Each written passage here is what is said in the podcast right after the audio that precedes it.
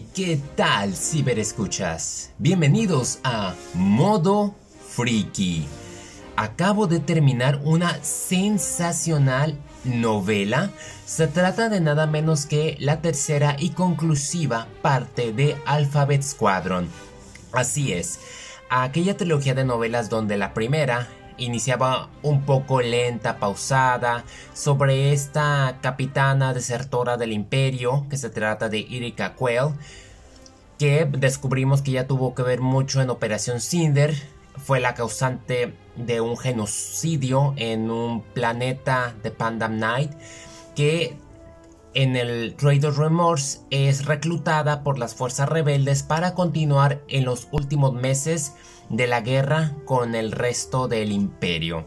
Como se darán cuenta, no todo terminó en Endor y es donde esta novela toma ese camino y vemos a ella relacionarse con su equipo que es Chas Nachadik, Kairos, Will Lark, Nat Tensen, llevados a cabo por Kaden y nada menos que Kera Sindura. Después de que la segunda parte también me pareció un poco cansada, pues dije, bueno, llega la tercera, Victory's End, donde se prometía que iba a haber mucho suspenso, acción, desarrollo de personajes, otra faceta que no se había visto del imperio y sin duda tenían toda la razón. Con dicho esto, me quito el chaleco, ahora que no traigo gorrito, porque va a ser mucho calor. La verdad es que estoy impresionado. Tenía un buen rato que no me enganchaba con una novela de Star Wars. En esta ocasión se trató de la versión de Audible. Así que con una duración de 16 horas, cada minuto lo vale. A excepción del espía de inteligencia Kaden y del ah, su androide de tortura imperial, sí los extraño y sí tuvimos como que un pequeño aparición en especial el androide que le sirve de terapeuta a Erika mientras recuerda su oscuro pasado. Aún sigo insistiendo en que me desaprovecharon pues a Kaden, yo esperaba más, pero en esta ocasión fue Nap Tensen quien tomó su lugar cada uno de estos cinco miembros se lucen. O sea, no solamente se trata de Erika Quell, sino Chas vemos también cómo le está afectando el culto y como ella está tratando de encontrar algo distinto. Tiene un vínculo porque junto con Kairos, que es otra señora muy extraña que está cambiando y físicamente se está convirtiendo en otra cosa, van detrás de Irika Quell porque como lo vimos en la segunda parte al final, Shadowfall, pues Erika decide regresarse de nueva cuenta con la fuerza imperial reuniéndose con Soren Kiss, este agente que quería la paz y que les dio una tremenda recia, pues en esta ocasión tiene otra agenda personal. Tenemos una aparición de Russ Sloan, quien forma la otra novela de Aftermath. En esta ocasión se, todos es prácticamente va vinculado a Jakku. Aquella escenario que vimos en el despertar de la fuerza aquí toma vida de nueva cuenta por el aspecto de los pilotos y de Alphabet Squadron. Es doloroso saber que nunca los vamos a ver a los cinco juntos como lo fue la primera novela. Es una lástima, pero pues a lo mejor por eso quedan las anteriores. A mí me gustó bastante, como lo vengo mencionando, la lectura y estarle escuchando estar viendo que los desarrollos de los cinco personajes son muy importantes, inclusive para Will Ark, que deja de ser el héroe y se vuelve en un desertor. Así es como lo están escuchando, es todo un melodrama totalmente, pero es exquisito y los efectos especiales como, como también ver las travesías, ver las naves, es muy genial, inclusive también para Soren Keys porque realmente él no es tan seguidor del imperio, sino él simplemente quiere proteger a sus soldados de una persecución rebelde.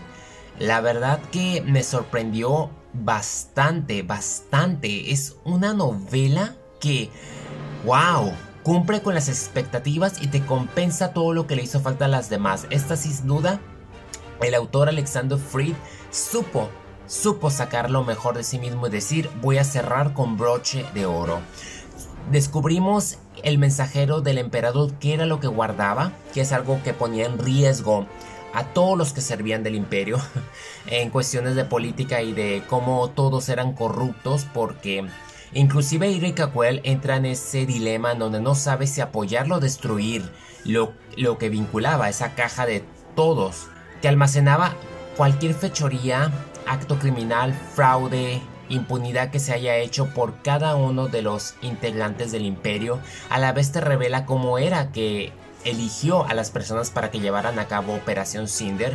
Aquí vemos inclusive la segunda parte. Hay muchos combates, o sea, al final inclusive la música de Endor me puso nostálgico. No puedo evitar sentir que me encantaría tener una serie. A lo mejor Rangers of the New Republic debería enfocarse en Hera Syndulla y Alpha Squadron. Yo siento que habría mucho material original y sin necesariamente tenerte que cruzar con Luke, ni Leia, ni Han Solo, como lo hicieron en la novela de Aftermath. Aquí hay mucho potencial y me encantó que Hera Syndulla finalmente recibe ese tratamiento de no solo un personaje de reparto, sino una protagonista, haciendo ilusión al hacernos recordar sus viejos tiempos con la tripulación del Ghost. todavía no menciona nada de su hijo, lo cual es como que a lo mejor puede que haya una novela en el futuro, pero a la vez también te expresa todo el costo de guerra para todos los integrantes. Porque aquí prácticamente no dejan de ser soldados al final de cuentas. Y tenemos casi una hora en donde vemos cómo ellos tienen que lidiar para separarse por lo que atravesaron las cuestiones personales y cómo Erika Quayle en cierta manera ella acepta que no tiene voz ni voto. Cada uno de los personajes se enfrentan entre ellos y se cuestionan muy con dureza, en sentido de que pues Soren Keys con Eureka Quayle me gusta cómo se llevan a cabo y en especial al final donde le está dando la decisión a ella de que salve no al imperio sino a sus compañeros de ser perseguidos por la República porque era evidente que el imperio iba en caída y simplemente querían desaparecer todo recurso que pudiera usar Alianza Rebelde, bastante sucio en ese aspecto, recuerden, esa es la perspectiva de Alpha Squadron. Si quieren saber de los demás, pues van a tener que leer Aftermath. Me gustó esos aspectos, también como Chaz en algún momento su impulsividad me caía bien gorda al lado de Kairos, que es mi hermana. Y ahí van detrás de, de Hubo un momento en que yo defendí a hasta que al final me gustó todo el aprendizaje y la madurez que ella obtuvo. O sea, de decir, no, es que yo fui asesina, maté a muchos tenemos que responder, no podemos volver a empezar el remordimiento. Y me gustó también tener a Mod Modman con Hera, las conversaciones que tuvieron ellas dos sobre qué iban a hacer con los desertores. Fue muy, muy impactante y te reflejó otro aspecto político de la nueva república y cómo también empezaba con sus problemas burocráticos. Y se puede decir que tropezaron porque pues ignoraron la, pues, la amenaza de la primera orden que por ahí andaba. Nat Tencent pues es el clásico tipo es que de Han Solo, que es bien corruptillo, pirata.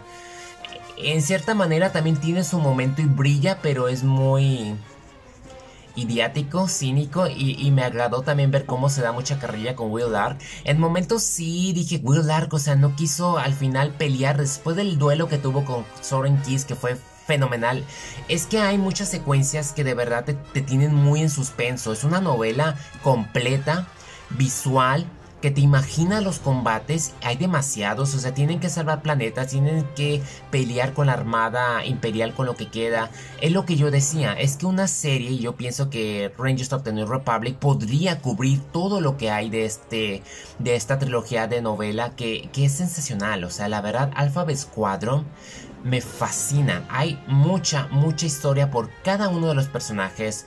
O sea, Erika Quayle, la adoro como ella madura Chaz, también el aspecto de verla confundida, que quería seguir los pasos de Jim Ersto y conseguir su glorioso suicidio de muerte, salvando muchos, que en parte se puede decir que lo, que lo logra, aunque me da curioso con quién termina, y está bien, tiene mucho sentido. Kairos creo que hasta el final es cuando me da como que la agonía de haber sabido más de ella, creo que la juzgué mucho.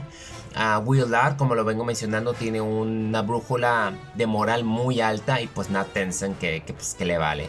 Y Soren Kiss, pues a pesar de ser el antagonista, tiene un aspecto también de conciencia y otra perspectiva que Mod Mothma inclusive se lo aplaude. Y Hera sin duda también constituye como algo superior. La narrativa muy veloz. La verdad, yo creo que sí vale la pena que leamos, que lean, en ese caso la primera y la segunda entrega. Aunque pise lento, tengan sus fallas hay muy buenos momentos y lo vale porque como lo vengo mencionando, cumple, cumple con las expectativas, compensa lo que no había en las siguientes y sin duda es una joya en el universo expandido de Star Wars, sobre todo al final de los tiempos de la de los rebeldes. Es una novela que me fascinó. Lo dicho ya está dicho y pues que la fuerza los acompañe.